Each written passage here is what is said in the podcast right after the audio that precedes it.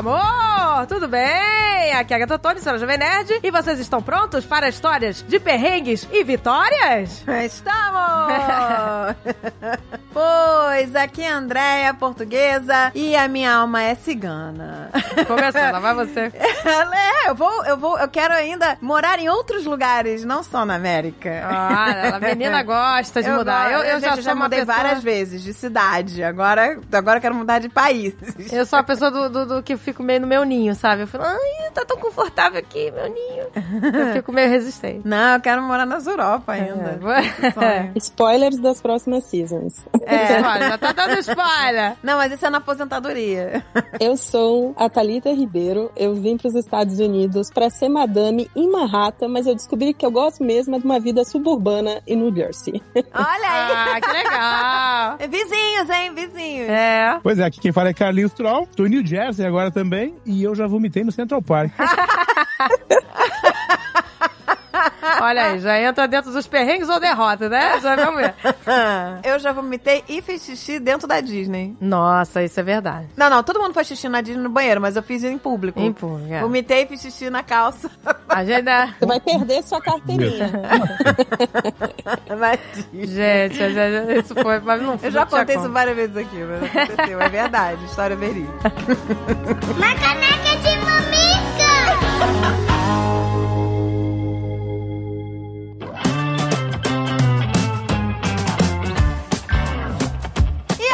É Páscoa! Olha aí, que delícia! Que delícia! Mas você vai fazer o quê? Vai sentar e se encher de chocolate? Ah, pois é, gente, vamos variar. Você pode até fazer isso se alguém te der chocolate. É, como um bombonzinho. Mas não vai você comprar, gente. Pega esse dinheiro e investe num celular de Páscoa, gente. É Melhor aí. presente. Celular tem zero caloria. Você não vai engordar. Delícia.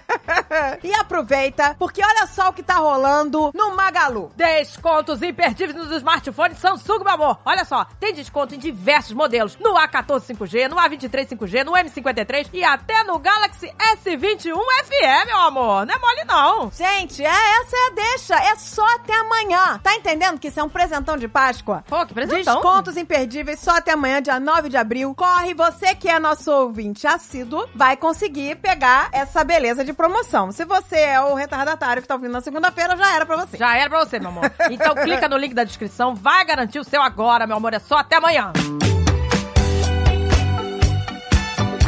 Para por aí.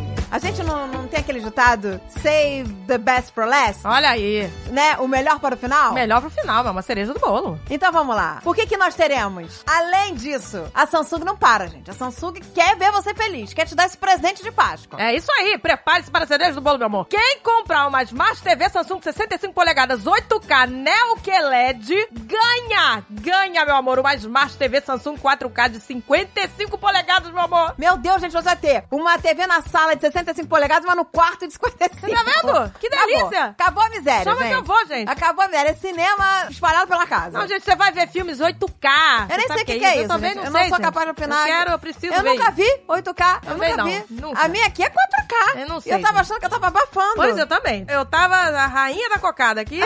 Agora tô vendo que não. Estamos no futuro já. É o futuro. Já chegou. Estamos desatualizadas aqui. Precisamos trocar agora nossa TV pra 8K. E olha só, gente, você ainda pode aproveitar a plataforma Samsung Game Hub. Você desfruta dos jogos direto da nuvem, meu amor. Não precisa de console mais. Ai, gente. É da é nuvem futuro. pra você. É o futuro nas suas mãos. Até amanhã, gente. É só até amanhã, dia 9 de abril. Então, para tudo. Para tudo. Para, para. Garante isso. isso depois você volta aqui. Isso aí. Vai comer seu bombom depois. Clica aqui no link da descrição. Aproveita, meu amor. Presta atenção, gente. Esse episódio de hoje terá feedback semana que vem. Então, se você que é imigrante em qualquer lugar do mundo, que está espalhado por mundo afora, né? Pode ser qualquer canto do mundo. Manda e-mail ou manda lá mensagem no meu Instagram. O e-mail é caneca de mamicas ou manda lá no meu Insta uma mensagem para mim contando que você é imigrante e que quer falar com a gente, contar aqui em áudio a sua história. A gente vai te ligar para você contar a sua história. Pois é, a gente adora ouvir histórias de imigrantes, desbravadores, pessoas que estão, né, tendo suas novas vivências, aventuras pelo mundo. Aventuras pelo mundo, que delícia. A gente quer ouvir vocês. Pessoas que estão desbravando. Desbravadores. desbravando. Mandem mensagem pra gente, desbravadores. Queremos falar com vocês. Isso, manda lá no e-mail e fala: olha, tô morando em tal lugar, quero contar minha história. Ou manda também no meu Instagram, deixa eu ver qual é o meu Instagram que eu não sei até hoje. Deixa eu ver qual é meu Instagram, gente, eu nunca sei. ah, as pessoas sabem, meu amor. Não, mas eu tenho que reforçar aqui, né? Ideia do Boc. É arroba ideia do Boc. Tá vendo? Então manda pra mim, manda no e-mail também. Essa segunda-feira estaremos ligando pra vocês mais uma vez. Ideia do nosso querido Hiroshiki, né? Ah, é. O nosso querido É Hirashiki, era o Rafa Hirashiki. é o Chique Rafa, né? No episódio 100, meu amor. Ele que nos deu essa É, dica. O Hirashiki, a gente ligou pra ele, ele mora no Japão. E ele deu essa ideia, né? Da gente gravar com vocês que moram fora do, do país. Ele falou: ah, se vocês quiserem, eu posso contar. Então vamos lá, gente. Mandem seus contatos pra contar a sua história aí fora. Como que tá sendo essa aventura? É isso aí, a gente quer ouvir sobre a sua vida de migrante. Queremos. Beijo e nos liguem.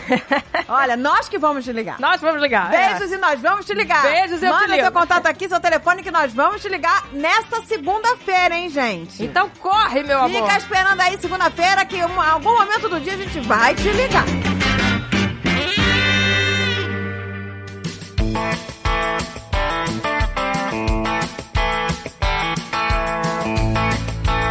Gente, a gente tá aqui com duas pessoas hoje, muito especiais, né? E que tiveram uma trajetória muito legal, gente. A trajetória da vida deles é muito legal. Então eu que- eu quero que vocês conheçam essas, essas trajetórias aqui, gente. Pra inspirar vocês também, né? Que às vezes a pessoa tem aquele bichinho, né? Que fica dentro dele, aquele bichinho da, da mudança, né? De que quer ampliar os horizontes, quer conhecer lugares novos. Mesmo que seja pra morar por um tempo só, uma experiência de vida. Eu acho muito legal, gente. Eu sou a favor que a gente conheça culturas diferentes cada vez mais. Porque é isso que enriquece a gente, eu acho, sabe? Total. Quando a gente fica muito no nosso ninho, né, só no nosso país, a gente fica meio. Naquela zona de conforto. É, a gente fica meio bitolado, eu acho. Fica. Mas vamos lá, quem vai começar a contar assim? Vai lá, Thalita. Eu mudei para os Estados Unidos em 2016, governo Obama. Ai, melhor época, melhor ah, época. poxa. Todo mundo muito feliz. A gente ia ter a primeira presidente mulher dos Estados Unidos. E aí o que que acontece? O Trump ganha a eleição. Nossa. É. Eu lembro até hoje, o primeiro ano da gente em Nova York, num bar, esperando, todo mundo esperando pra comemorar, pra ir ali pra perto do Empire State, que tava o pessoal da Hillary, e aí o Trump ganha a eleição. Ai, que horror. E aí começa um, um outro momento desse país, assim, que foi muito louco. Ainda bem que a gente tava em Nova York, né? Que eu, eu mudei com meu ex-marido, então era uma bolha, mas muita coisa mudou no país. A gente tava lembrando, assim, que entrou num momento de competição entre o Estado, né? O governo do Trump e o governo estadual e municipal em Nova York. E aí eles não entravam em acordos, e aí, tipo, tinham várias coisas de regrinhas que eles mudaram, de visto, que aí ficou congelado os vistos por um tempo, aí você não conseguia tirar green card. Isso aí. Eu mudei pra cá, eu não podia trabalhar, né? Que eu vim com visto de esposa. Eu brinco que eu vim pra ser madame em Manhattan, porque eu vim com visto de esposa, que foi horroroso pra mim. Apesar de parecer muito bom, foi, foi um período muito difícil. E aí eu não podia trabalhar nos Estados Unidos. Então a gente tava esperando o green card pra eu ter uma autorização pra trabalhar. E aí o Trump, tipo, atropelou, atropelou. Atrasou tudo, foi, foi bem, foi um começo bem difícil. Mas vocês sempre tiveram essa vontade, esse bichinho assim lá dentro, assim, tipo, ah, eu quero ampliar meus horizontes, ou foi uma coisa. Não, foi uma coisa planejada, mas a princípio a gente queria ir pra São Francisco, né? Porque eu tinha ido antes pra São Francisco pra estudar, o meu ex-marido também tinha ido uma época pra estudar e a gente adorava a Califórnia. E o plano era a Califórnia, foco na Califórnia e não sei o quê. Só que aí chegou no momento que ele também gostava muito de Nova York, ele que tava, né, aplicando pras, pras vagas aqui. E aí, a hora que ele passou, ele podia escolher. Ele falou, poxa, eu queria tanto. Eu falei, não, você que vai ter que encarar a coisa mais difícil, eu achava na época, que era o mercado de trabalho americano. Eu falei, tudo bem, vamos pra Nova York. Mas é, a gente tinha, foi planejado, sim. Foi planejadinho, né? No meu caso, não, né? No meu caso, eu passava fome no Brasil, eu preferi passar fome aqui ganhando em dólar. Foi assim, Carlinhos? Foi, foi, foi um sonho. Foi literalmente assim. Mas você tinha quantos anos? Eu fui em 2009, né? Eu tinha uns 30 e alguma coisa, 32. A minha mãe já era cidadã americana, né? Então ela, era, na verdade, tinha green card, aplicou pra mim, levou sete anos no processo. Caraca. E aí, quando saiu, eu já tava em outra fase, eu tinha filho no Brasil, eu não queria vir. Mas tive que vir pra não perder o green card. Então, vim porque eu era pobre lá, bem... Sabe aquela coisa de pagar uma conta da luz num, num mês, depois pagar, deixar vencer a outra. Aí vim tentar a vida aqui. Cheguei aqui sem falar inglês nem nada, né? Comecei em construção, depois empurrando carrinho de supermercado no Walmart. O bom, o, o bom que eu brinco, eu, eu mostro minha vida no YouTube desde 2011. Então tem toda a história contada em vídeo, né? Tem. Tudo, tem tudo Tem. registrado, É, né, é, hoje mesmo eu tava vendo um vídeo que você postou no Instagram de você falando do sonho americano, todo com a roupa suja. Ele, isso aqui é o sonho americano. Ele, um calor do cão, ele na obra, virando laje lá. Mas é bom pra gente aprender, né? Eu, quando vim pra cá, não tinha nunca pego num martelo na vida no Brasil. Aprende, né, pra ganhar em dólar. E aí a vida foi começando a subir devagarinho. Essa foi a minha segunda fase nos Estados Unidos, porque aí eu resolvi divorciar em 2000, há dois anos, quase três anos, 2020, eu decidi divorciar. Meu ex-marido decidiu voltar ao Brasil, eu decidi ficar aqui, e aí eu comecei a trabalhar do zero, assim, comecei a trabalhar em estoque da Amazon, estocando produto de madrugada, e foi um outro, uma outra experiência, uma outra vivência, né? É um outro país, é muito incrível, assim, como é um outro país dos trabalhadores de base, assim, é completamente diferente dos trabalhadores de empresa de tecnologia em Manhattan, por exemplo. Ah, sim. É. É muito, muito diferente. Mas você veio de uma ponta de Madame de Manhattan. E não tinha nada a ver com o seu ramo, né? Porque o seu ramo. Eu, eu sou formada em jornalismo. Exato. Hoje eu trabalho como técnica em mecatrônica e robótica. Olha Gente. que incrível. Que aí eu entrei para trabalhar na Amazon na parte de estoque. Fiquei nove meses, né, trabalhando no armazém deles de madrugada. Mas o que você fazia lá? Você controlava o que entrava, o que saía? Eu controlava nada. Eu estocava, eu literalmente guardava os produtos. Eu brinco que eu fazia Tetris na Amazon. Como é que você estoca o máximo de produtos no mínimo de espaço? Era isso que eu fazia. E aí eles têm um programa de aprendizado, né, de, de robótica e mecatrônica. Aí eu apliquei para esse programa e passei. E aí em 2021, em março de 2021, eu comecei nesse programa. Tanto é que eu fiz agora dois anos na empresa que eu tô e eu fui promovida. Esse daí é um spoiler. eu acabei de ser promovida para um cargo de liderança agora em robótica. Gente, essa massa. menina é muito eu aplicada, né? que você estudou, que você aprendeu a fazer, ela aprendeu a fazer porca. Que isso, Fazer. Thalita? Eu aprendi sobre todas as, as ferramentas possíveis. Eu tava revendo, né? Porque foram dois anos.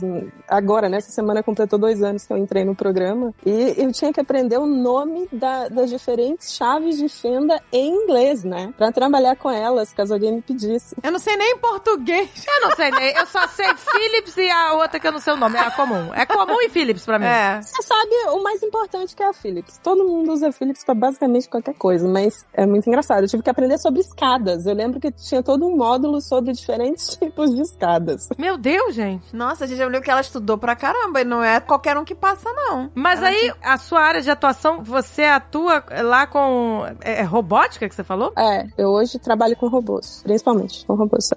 Não, eu- eu tô muito curiosa. Gente, que eu máximo, queria eu muito, queria ir muito um dia ver. ver É. como é que é essa parte dos robôs da Amazon. Pois é. Olha a Amazon, fica aqui a dica, entendeu? Convida as pessoas. Me chama que eu vou, Amazon. Me Me, chama, chama. Jeff. Bezos, por favor. Eu não quero ir no seu iate de 500 milhões. Eu quero ir lá no, no, no negócio dos robôs.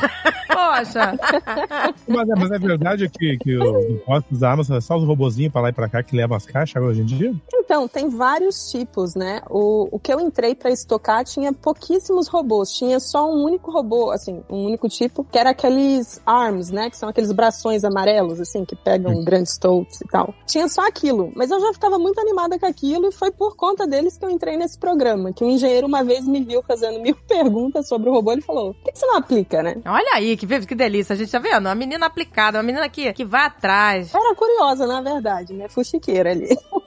e aí, hoje em dia eu trabalho em um que tem robôs que ele coloca os produtos nas caixas, né? Nos totes que vão para os armazéns para depois ser distribuídos para os clientes. E eu vou começar a trabalhar na semana, daqui duas semanas, nesse outro que eu fui transferida e promovida, onde os robôs, eles levam as estantes com produtos. Tipo, Esse eu já vi o vídeo. E eu gente, como é isso? Peraí. Não. Impressionada. A estante A estante. vai até o cara que tá colocando o produto na caixa pra enviar pra pessoa. Exato. Que é isso? Como assim a estante vai A até estante, em pessoa? vez do cara ir lá no corredor, como era. Né, só, vamos lá pro nosso, nosso mundinho.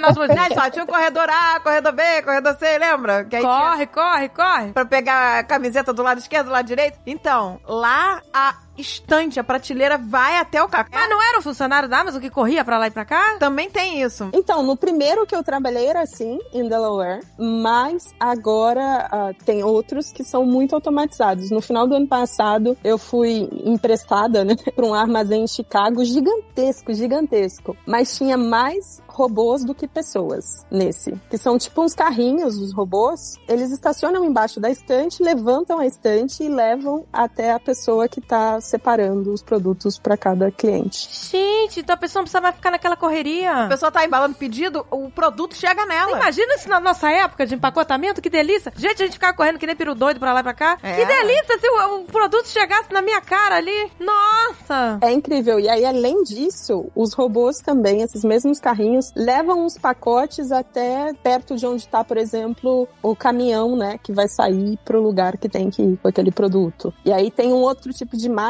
Nesse de Chicago era muito automatizado. Um outro tipo de máquina que empacota. Ele faz a embalagem, tipo, a caixinha ao redor do produto, de acordo com a dimensão do produto. Esse eu achei muito impressionante. Eu nunca tinha visto. Mas a pergunta que não quer calar, quem erra mais, o robô ou o homem? É. O robô, em uma hora, faz o que eu fazia em um dia, entendeu? É, é difícil competir. Nossa, não tem como competir. Não tem como competir com uma máquina, gente. Meu Deus! É muito difícil. Mas ele faz a caixa, eu tô horrorizado com isso. Ele faz a caixa? A caixa ao redor do produto, de acordo com o tamanho do produto, assim. Tem vários sensores que dimensionam, né, qual que é, qual que é o tamanho desse produto. Deus. E aí a caixa surge ao redor do negócio, tipo, ele corta muito certinho. É uma máquina muito impressionante. Não é um robô, mas é uma máquina. Ah, eu não recebi esse produto, não. Porque meus produtos da Amazon vêm tudo numas caixas imensas. Pois é. Eu, agora eu quero o cachê com os. Certeza que foi um humano. Certeza que foi um O humano. meu foi humano. O meu foi humano. Tá boiando lá dentro daquela caixa gigante. Eu nunca veio no- na caixa compacta, não. Não, gente, eu, eu me sinto no futuro nessas coisas. que Eu, eu tive recentemente em Los Angeles e aí eu vi uma maquinazinha entregando pizza. Um, um robozinho pequenininho. Assim, né? Uma ca... Eu não me lembro como é que era, parecia um carrinho, né? Entregando pizza, gente. Eu me senti naquele filme do, do De Volta pro Futuro, volume 2. Gente, é, é muito doido. Mas aí o cara falou, o cara do Uber, que tava, eu tava no Uber, né? O cara falou: é, mas não é tudo são flores, não. Ele já tropeçou ali no, no buraco, é, bate na parede. Isso aí ele falou: isso é teste. Isso é teste. Que é um fiasco, assim, sabe? Na vida real tá, tá meio fiasco. Mas dentro da Amazon, não, ah, né? mas é porque tudo não tá na- com aquele robô que anda. Já viu aquele robô que parece um bicho, assim, com quatro patas? Ele pula, né? Ele é bem assustador. E pula e faz o escambau? Tinha que estar entregando. Eu vi recentemente um vídeo do robô bípede, né? Daquele que eles estão treinando também, mas ele cai toda hora, coitado. Eles... Porque é difícil, gente, você se sustentar em duas pernas. Não, Né? pois é, por isso que. Mas o robô de quatro patas lá é sinistro. É, aquele é sinistro. Só que é. se a pizzaria tá entregando com aquilo, tá- a- o cara tá bem de vida, hein? Não, não, não tá com aquele. É um carrinho, é um carrinho, parece, um, sabe, um carrinho pequenininho, uma caixinha assim. É tipo o robô que pira a casa, só que ele entrega as coisas pela rua. Isso, assim, é. Ele é uma coisinha esquisitinha. Mas eu me senti, né? Imagina a Thalita lá dentro da Amazon. Ela deve se sentir no, no, né, no, no- no Terminator, sei lá. Revolução das máquinas. É, eu tô, tô bem animada, porque o lugar que eu trabalho hoje, ele tem robôs na casa, assim, das centenas, né? Que a gente trabalha com eles. Agora, nesse outro, eu acho que já vai ser na casa do milhar. Então, é, vai, vai crescendo a coisa da automatização e, e vai ficando um pouquinho mais complexo. Nossa, gente, que. Mas aí você sabe operar os robôs, é isso? Não, eu sei arrumar eles. Eu sei. Eu brinco que eu sou a enfermeira dos robôs, sabe? O robô, eu vou lá medir a pressão dele, se tá com febre. A Thalita fala arrumar, já tava imaginando, botando lacinho, botando Eu sei arrumar os robôs. Eu coloco o nome neles. Uma vez um chefe veio me elogiar, criticando, falando, não, porque eu sei que eles são seus filhos. Aí eu, tipo, não, calma. Calma, não é pra Eu tanto. sou, eu sou basicamente a enfermeira deles. Eu, eu arrumo eles. Arrumo as rodinhas, arrumo a, a correia, né? Cinta em português, belt. É, é isso que eu faço. Eu, eu arrumo eles. Meu Deus, você, você aprendeu a consertar robôs? A, a- A consertar eles. É. Meu Deus, gente, que, que mudança de Incrível. ramo. Eu, e eu eu me acho máximo que eu tenho um aspirador robô Gente do céu. e sei esvaziar e, Gente, eu limpar tenho... as rodinhas do, do meu aspirador robô. Uma vez eu fui na casa de uns amigos que tem, tipo, um irrigador robô, né? Que cuida do jardim e tal. Aí quando eu. Mentira que isso existe. Agatha, Andréia. meu mundo acabou. Amanhã. Existe, existe, gente. Amanhã, vamos atrás disso. Um a gente robô? sofre com irrigação aqui, gente. Gente, estamos com problema com gente tá com irrigação. problema de irrigação, já chamou várias pessoas aqui pra avaliar, cada um fala um negócio. É. É, um horror, vamos, vamos atrás do robô e irrigação. É, eu vi o cortador de grama também, robô. É, agora tem bastante. Sério? Hoje, de- Ô, gente, recentemente eu vi o robô que limpa vidro, mas tá em outro nível, Agatha. Sério? Tá em outro nível? Limpa tudo. Limpa o vidro da, da- É inferno, é maravilhoso. É um inferno, é maravilhoso. Eu adoro, eu adoro essa descrição disso. É um inferno, é maravilhoso. É inferno, gente, você vai encher a casa de robô, inferno, mas é maravilhoso. mas é delicioso. Quando eles se revoltarem, boa sorte, né? Boa sorte. Alexa, eu nunca fui gentil com a Alexa. A Alexa, o dia que os robôs se rebelarem, ela vai mandar me caçar. Ah, mas Porque ela eu só falo assim, Alexa, Alexa, Alexa. Eu nunca dei um bom dia pra Alexa. Gente, mas eu tento falar suave com ela, mas ela não ouve direito. Não, ela- Alexa- porque ela tem que ouvir o. Me tira né? do sério. Alexa, stop, né? Tem que E falar. quando ela resolve não desligar a música, gente? Pois tá é. ouvindo a música lá e fala, Alexa, stop. E ela continua tocando a música. Alexa, stop. Mas ela não fala sozinha de vocês? A minha do nada começa a tocar umas músicas, fala do nada sozinha. Fala A, sozinha. a minha começa a falar espanhol, do nada. Olá, buenos dias. Buenos dias, senhora. Logo se vê que é um imigrante. É, É, imigrante. Olha aí, ela já sabe que você é imigrante. ela, você. sabe. Ela fala, "Ah, esta é latina. Vamos Latina. falar. Buenos dias, Latina. Gente, Welcome to the United States. Passei, gente, entrei nessa merda. Carlinhos, quando você veio, você resolveu vir. Você fez uma mala, assim, uma malinha e falou, vou, vou de férias. Não, você ele pensou veio em vir pra, mesmo? pra não perder o green card. É, eu vim pra não perder o green card, eu tinha que ir. Ah, é, você veio pra não perder o green card. Mas aí você veio, vocês veio já sabendo Mas que ia ver com a cara e com a coragem. Eu não sabia o que ia fazer. É, eu vim, vim que eu tinha que vir. E é, eu tinha como experiência a minha mãe, que era professora no Brasil, pobre, andava de ônibus e começou a ter carro do ano aqui. Depois, logo em seguida, deu uma entrada numa casinha pra ela. Eu tive essa visão que talvez poderia dar certo pra mim também e vim. E aí comecei tudo do, do zero, zero mesmo. Sem falar inglês, na construção. Pois é, né, gente? Porque se a gente comparar, assim, eu, eu sei que, claro, os Estados Unidos é um país que tem muitos problemas e tal, mas se você comparar o abismo né, social entre Brasil e aqui, né? Aqui, se você comparar com o Brasil, o abismo aqui é menor. Porque é, é muito difícil, é muito melhor você ser pobre aqui do que pobre no Brasil. Eu sempre disse isso na minha própria vida. Isso era muito mais fácil eu ser pobre aqui, porque não me faltava comida, eu conseguia pagar as contas, e eu ganhava salário mínimo aqui, sabe? 200 dólares por semana, e que pra cá é pouco, sabe? Então, e sempre foi muito pouco. E eu consegui viver bem, consegui começar a minha empresa, consegui aos pouquinhos de noite construir meu sonho e buscar o sonho americano, né? Como dizem aqui. Mas você chegou, a, tua mãe já tava aqui te recebendo e tal. É, na verdade, que minha, minha irmã. A minha irmã ficou ilegal 10 anos aqui, né? Ela veio com visto de turismo e ficou. Eu resolvi esperar no Brasil e vim o processo todo da minha mãe, certinho. E aí eu fui morar com a minha irmã, e aqui em New Jersey, em Rahway, que é pertinho, uma- uns 40 minutos de Nova York. Tem um pouco de noção de onde é. E aí a minha irmã disse: Ó, você pode ficar na minha casa, quando você começar a ter um emprego, você começa a pagar metade das contas. Na primeira semana ela conseguiu um emprego pra mim já. Opa! Sério, na primeira semana? Que beleza. Na primeira semana eu tava na construção, nunca tinha pego no martelo, fui pra construção, ser ajudante de encanador de construção. Cavava buraco antes da construção subir, o que eu fazia era cavar buraco pros canos passar. Era as mãos tudo em carne viva já na primeira semana. Tem tudo isso documentado na minha Deus, cara. história de vida, de vida pública. E o calor, né? Não, e calor, né? Aqui, aqui o pior é o frio, né? Porque no inverno a gente trabalhava igual, né? Cavava buraco igual, na neve. Você achava pior? Ah, é, porque você tava Pô, na frio neve. É pior. Você tava na neve, é verdade. Mas e aí você você ficou quanto tempo ne- nessa, em obra, trabalhando em obra? Eu fiquei o primeiro ano em obra, segundo ano eu fui empurrar carrinho no supermercado, terceiro ano eu voltei para Não, eu trabalhei em lavagem de carro, lavando o carro na Audi. Ah, e depois no quarto ano voltei pra construção, porque daí teve o furacão Sandy aqui, que teve uma destruição forte, e eles começaram a pagar mais na construção. Daí voltei pra construção. Tudo isso foi meus inícios aqui, de, de subemprego, que eu digo, né? Que é o emprego salário mínimo. Sempre ganhei salário mínimo uns 4, 5 anos primeiro. Né? Paralelo, eu tava fazendo a minha empresa de noite, que foi o que mudou minha vida, né? Aqui. E aí, depois começou a dar mais certo na minha vida, na, na vida pública de internet, empresa. E não precisei mais trabalhar com construção. Pô, mas tu aprendeu um monte de coisa, hein? Porque tu faz um Não, monte gente, de coisa. a, a Handyman. empresa, a empresa que vocês abriram abriram, você e, e a sua esposa, é, eu fiquei impressionada. Porque um dia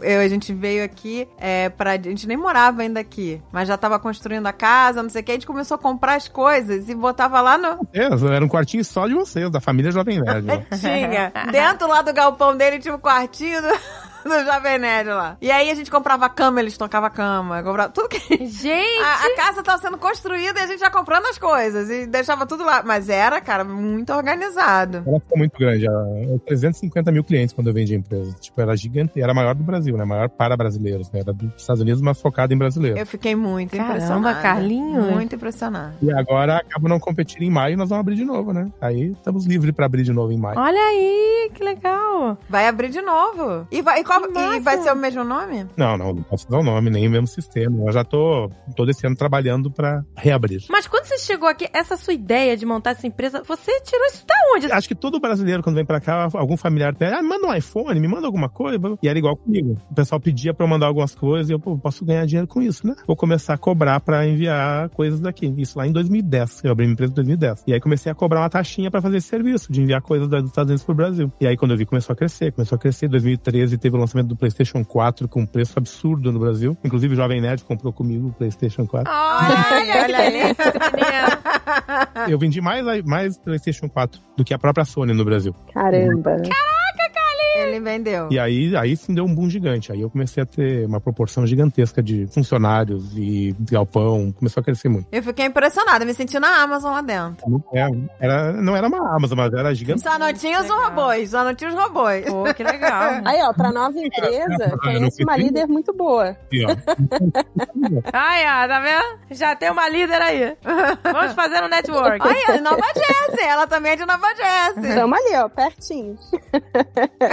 Tamo junto. Pensei muito sobre isso. Ah, será que eu quero ser grande como eu era? A minha maior dor de cabeça era ser grande. Porque eu queria ser algo mais sossegado. Eu acredito que vocês passaram por algo parecido. É muito difícil ser muito grande num volume muito grande, porque qualquer reclamaçãozinha, por 0,1% de problema, vira uma dor de cabeça muito grande quando você é pessoa pública. É verdade. Nunca ninguém reclamava com o suporte da empresa, era sempre com a pessoa pública, Carlinhos. E isso me dava muito, muito estresse. Eu achei que ia morrer do coração, porque era muito cliente usando os nossos serviços, né? E aí eu, eu acho que eu quero algo menor, sabe? Eu quero trabalhar de casa, eu quero trabalhar num depósito pequenininho, sem muito funcionar, algo mais como era o meu início, sabe? Nem que eu feche a empresa para novos clientes. Eu só vendi porque era muito estressante ter muito cliente. É, É, mas, pô, mas vendeu muito bem. E eu vou te dizer, eu fiquei muito impressionada. Sabe o que eu fiquei impressionada? Com a quantidade de produtos abandonados. As pessoas compravam e abandonavam o produto. Às vezes o pessoal comprava, por exemplo, coisas na, no Walmart, nos Estados Unidos. E aí comprava os bagulhos, sei lá, um quilo de, de café pra enviar pro Brasil é caríssimo por causa do peso. E aí o pessoal comprava, às vezes, muita coisa no mercado, coisas pesadas, e desistiam, abandonavam. Porque era mais barato abandonar do que tentar enviar pagando uma fortuna de, de frete pro Brasil, né? E eles preferiam abandonar. E Eu cheguei lá, eu vi uma quantidade de shampoo. Eu me lembro que eu fiquei chocada com a quantidade de shampoo abandonado. Shampoo abandonado. Os shampoos daquele, daquele do canguru, sabe?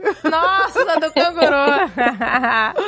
Shampoo do canguru. o cheiro de sair puro do nosso depósito, tanto que tinha. O pessoal comprava pesado. Mas os que abandonavam depois de um certo tempo, aí você pode vender, Ma- né? Mas, Carlinhos, a galera que, que abandonava era que tava nos Estados Unidos a passeio, comprava, e aí não ia caber na mala e, e pedia pra você mandar também? A gente dava 90 dias de graça pra pessoa deixar no depósito. Não, se quisesse deixar mais tempo, teria que pagar. E aí, se não pagasse, a gente dava mais uns 90 dias pra ela tirar, pagar as multas, ou perdia. Então ela tinha seis meses nesse processo todo pra não perder o produto. O nosso sistema enviava e-mails, avisando tudo. Mas mesmo assim, a maioria abandonava. Tinha gente que abandonava coisas caras, porque eram muito pesadas. Peças de carro, antigamente podia enviar, eles pegavam E o que, que você fazia com aqueles produtos? Que eu fiquei muito chocada com aqueles abandonos. Então, ah, nos nossos termos, é que nem esses depósitos abandonados que você vê seriado aí, que o pessoal pode leiloar, a gente, por lei, pode também botar à venda o produto. Então, a gente tinha nos termos explicado que você tem três meses, senão a- o produto seria vendido para recuperar os gastos que a pessoa não pagou utilizando a serviço, né? Mas a gente deixava seis meses pra frente, assim, pra tentar evitar qualquer dor de cabeça posterior. Mas mesmo assim, o pessoal abandonava. Era muita coisa. A nossa lojinha de produtos abandonados era uma grande parte da renda da nossa empresa de produtos abandonados. Nossa. Que aí vocês vendiam por baratérrimo, né? Não, e eu lembro das garage sales do Carlinhos que bombam, né? Carlinhos? Cara. Quando Você faz garage sale. Ninguém faz garante ser que nem Carlinhos. Até eu fiquei, até eu fiquei desesperada. Quando eu saí de Orlando, tinha 400 pessoas na frente da casa, 300 e poucas pessoas na frente da casa. Caraca, Carlinhos, que isso? A fila atravessando o condomínio. Parecia Black Friday na frente da minha casa. Você anuncia no canal, né? É, eu não sei tudo que é mídia social, nossa, aí deu muito certo. Vendemos tudo em minutos. Caramba. Caraca, Nossa, eu me lembro que tinha uma amiga nossa lá, organizando tudo. Aí eu falei, aí eu falei pra ela, cara, separa aí pra mim os negócios. ela já foi, já foi, já foi tudo. Já eu, tinha, eu tinha pedido os negócios lá que eu queria. Aí nós, o Garrett saiu do Carlinhos, ela falou, já foi, acabou tudo. Ela falou, vendeu tudo. Eu tinha isso, foi ano passado, quando eu vim pra New Jersey, foi em 2022. Eu vendi a minha empresa em 2018, tinha produto ainda abandonado comigo desde 2018, quando eu vendi a empresa, que foi vendido esse garage sale, pra me mudar pra New Jersey. Tinha coisas que estavam lá abandonadas desde então. Inclusive, a gente tem uma amiga que gravou aqui com a gente so- é, o episódio do câncer de mama, a Fernanda, que ela começou uma carreira por causa do garage sale do Carlinhos. Ah, Então, foi ela que tava organizando o Garrett sale do Carlinhos, que eu Ah. falei, separa aí, Nanda, separa aí as coisas Ah, pra mim. Ela já foi, já vendeu tudo. Porque o marido dela comprou uma câmera, uma máquina fotográfica num garage sale seu. Comprou. Em 2014, quando a gente foi pra, pra Flórida, a gente tava na Virgínia antes de ir pra Flórida. Foi ela que olhou a casa pra gente, que filmou, que mandou vídeo, fez uma live, mostrando. Era nossa amiga há muitos anos. Adoro a Fernanda. Eu conheci a Fernanda numa festa aniversário do, do filho do Carlinhos. Pois é. E aí, é, foi muito incrível que... Ela é incrível, né? Ela é uma Ela é pessoa... incrível, a história dela é É incrível. uma história maravilhosa. E, e eu achei muito incrível essa história de- do marido ter comprado uma, uma câmera no garage sale, uma câmera fotográfica, e ela virou uma puta de uma fotógrafa, Pois gente. é, Ela ver? veio aqui, fez um ensaio fotográfico das minhas ibicins, que são minhas cachorras, cachorras de da ibicins. Gente, mas é coisa assim, de É, revista. ficou lindo. Ficou lindo Olha aí, demais. Carlinhos iniciou um sonho aí, hein, Carlinhos? Carlinhos iniciando sonhos. Foi, Com- vários, com máquina- né? Quantos mais que ele, que ele iniciou É. que a gente nem sabe, né? Essa parte de mostrar nossa vida aqui, é, muita gente que nos encontra sempre conta, ah, eu vim para os Estados Unidos porque eu vi você dando certo. E isso é legal, porque é a parte que a gente mais gosta de ser, vou botar bem entre aspas, o famoso na vida pública de internet, ter mostrado a nossa vida e que serviu, serviu de exemplo para alguma pessoa tentar sair do conforto do Brasil e tentar a vida nos Estados Unidos. A gente recebe muito disso, sabe? Ah, eu tô aqui hoje por tua causa, hoje eu tô melhor aqui por tua causa. A Fernanda é uma que disse para nós que saiu do Brasil por causa da, da, dos nossos vídeos, da nossa história, de começar difícil aqui melhorar. Que máximo. Isso é muito legal, essa parte legal de, de ser pessoa pública na internet. Nossa, e ela contou pra gente que ela passou perrengue brabo no Brasil, né? Pois é, ela falou, ela, ela também, né? Ela falou, eu era pobre de maré desci. É, Ela falava que nem cortina ela tinha na casa, né? Que ela não tinha como. E a história dela é de Vitória também. Vieram pra cá e tal. Assim, né, gente? É, é uma caixa de surpresa, é claro, né? Que cada vida, cada situação é uma, né? A gente não pode, né? Generalizar. Mas, então, aí eu vou, te- vou fazer o oposto, vou falar do oposto. O meu sogro, por exemplo, ele foi um imigrante que, que migrou da Espanha pro Brasil. E eu acho que o, o imigrante, ele vem com essa coisa, com essa gana, com essa garra de que ele... O, o meu sogro, por exemplo, ele chegou no Brasil, tinha, sei lá, 20 reais no bolso, entendeu? E ele tinha que se virar, e ele começou assim, lavando prato, depois faxinando restaurante, depois não sei o que, aí foi garçom, tarará. E aí, no final, o cara que veio, chegou no Brasil com nada, nada, se deu super bem. Construiu uma rede de motéis com, com os outros imigrantes, entendeu? E tem muito brasileiro que, tá, que nasceu no Brasil, e- Exato. entendeu? Porque eu acho que o imigrante ele já vai com uma. Que, não- ele não tem esse negócio, ah, eu não vou, não vou trabalhar de lavar prato, eu não vou trabalhar disso, eu não vou trabalhar daquilo. Não, o cara vai disposto a tudo. Não tem, não tem. Trabalho é trabalho, né, Trabalho é gente? trabalho, gente. Muitos desses, desse tipo de, de imigrante é, é a merda bateu na bunda. Já, na água não, já tá a merda batendo na bunda, tu tá no desespero. a merda bateu na bunda. desespero. Então tu, tu vai fazer o que for pra melhorar de vida. Eu acho que, pelo menos pela minha experiência de vida comigo mesmo, eu tinha que fazer dar certo, ou não existiu não dar certo, tinha que dar certo. Eu acho que muitos dos brasileiros que vêm pra cá tentar a vida assim, como foi meu caso, sem nada, uma mão na frente e outra atrás, é realmente pra tentar e fazer dar certo. É, e você vê, gente, a imigração, esse processo todo é um processo natural da história, gente, do mundo, sabe? Que às vezes a pessoa fica, ai, mas você vai mudar de país, você vai deixar o seu país. Gente, mas a história do mundo é feita de imigrantes, é isso, assim. O nosso, né? Nosso bisavô também veio de Portugal, sem nada e tal, veio pra cá. É, é isso, gente. Sabe? Faz parte da história da, da- Muitas da pessoas humanidade. vieram fugindo da guerra pro Brasil. Exato. Né? E se deram bem. É isso que eu acho incrível, né? Eu conheço muitas pessoas que saíram durante a guerra do- da Europa, foram pro Brasil e construíram. Tinha muita gente que. Restaurante, padaria. É, pois é. No, no caso do nosso avô, era, era uma, uma fábrica de lustre. O cara saiu do- de Portugal com nada, entendeu? Eu acho que o imigrante ele tem uma garra. Eu, eu sempre vejo isso, né? Ele vai com, vai com vontade mesmo. E eu acho que acho que tem também uma questão de uma liberdade muito grande, né? Quando você chega num novo país, você não tem um histórico. Não tem. É. Ninguém tem nenhuma expectativa a seu respeito porque ninguém se conhece, né? Tipo, pouquíssimas pessoas te conhecem. Então, não é estranho que você faça uma coisa completamente diferente. Do que se esperava, né? É, exato. A gente vem com menos. eh, Na verdade, quando chega aqui, você tem menos essa coisa de, ai meu Deus, mas eu sou uma jornalista e vou ficar estocando produto, sabe? Tipo, pra quem trabalha comigo, eu sou uma imigrante, assim como ele, provavelmente, sabe? É, os Estados Unidos é um país de imigrantes, né? Não tem como falar que não, assim. Então, é bem interessante ver que quando você sai do seu país, eu acho que nos Estados Unidos eu me reconheci muito mais como latino-americana também. Foi um processo muito interessante me ver como latina. Não que eu não achasse que eu não fosse latina, mas aqui eu sou muito latina. sim, sim. Isso é muito maravilhoso. O jeito, é, a, a forma como a gente interage uns com os outros é diferente, né? É verdade, é verdade. Sim. Eu sinto isso também. É Sim. muito engraçado. É muito diferente, é, é muito curioso, né? Como eles, ah, os americanos, né, os que nasceram e foram criados aqui, que não são primeira geração de imigrantes latinos, eles são muito mais frios do que a gente, né? A gente tem aí todo um, um jeito.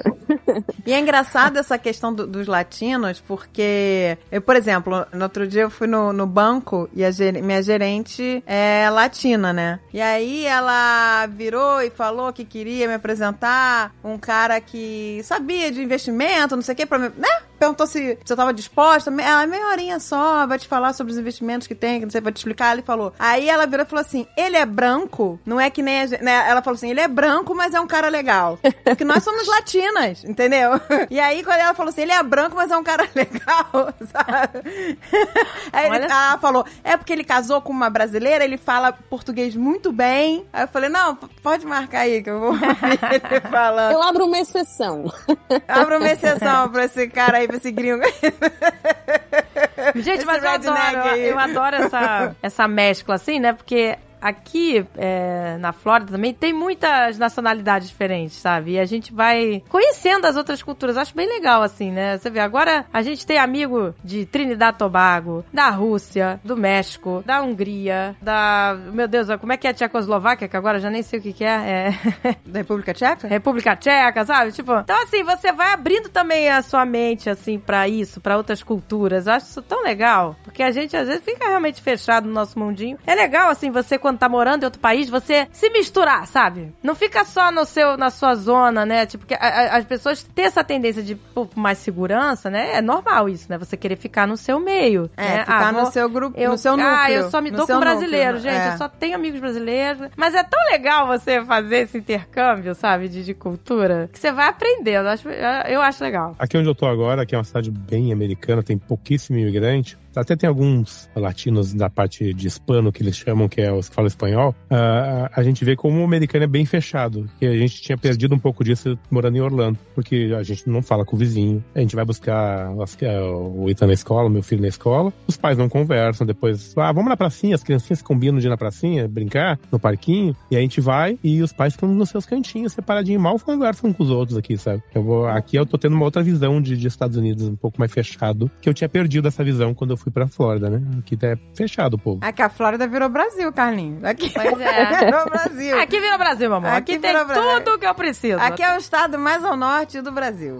a Flórida. É, É verdade. É verdade. É verdade. Só É. tem brasileiro. É Então a gente é, só tem, né? Então a gente perde realmente. Eu acho que eu iria estranhar muito essa frieza, né? Porque a gente não tá acostumado com essa frieza. Claro, né? A gente não tá generalizando, mas é uma coisa, né? Uma diferença aí cultural, né? De, de, de jeito de ser. Agora, eu tenho uma amiga aqui americana e ela fala sobre isso, porque ela é aquela americanona, assim, sabe? Que era do- de Massachusetts e tal. E ela morava lá, mas ela falava assim: ai, gente, tem que ter mais do que isso, sabe? Tem que ter mais. Porque ela disse que na cidade dela só tinha gente branca, sabe? Era aquele, aquele lugar bem fechado, assim. Ela falava, ai, gente, não é possível que o mundo é isso. E aí ela quis ampliar os horizontes, enfim. Ela namorou latinos, é, e ela é muito diferente, assim, por quê? Porque ela é uma americana que fez esse, essa, essa mistura, entendeu? Que ela foi se socializar com, com outras culturas. E, a- e ela é uma americana muito, assim, parecida com a gente, entendeu? O jeito dela, assim, porque ela se mesclou. E aí ela casou, o marido dela é de Trinidad Tobago, entendeu? Então, assim, é é outra cabeça, entendeu? E ela mesmo tinha essa insatisfação. Então, acho que também tem isso. Tem gente que tem isso dentro dela, sabe? Gente, não é possível que o mundo seja só isso. É, só esse meu bairro aqui. Meu bairro Só só essa- com gente branca, americana É. e tal. Isso eu acho uma das coisas mais legais aqui do- dos Estados Unidos, né? Claro, grande,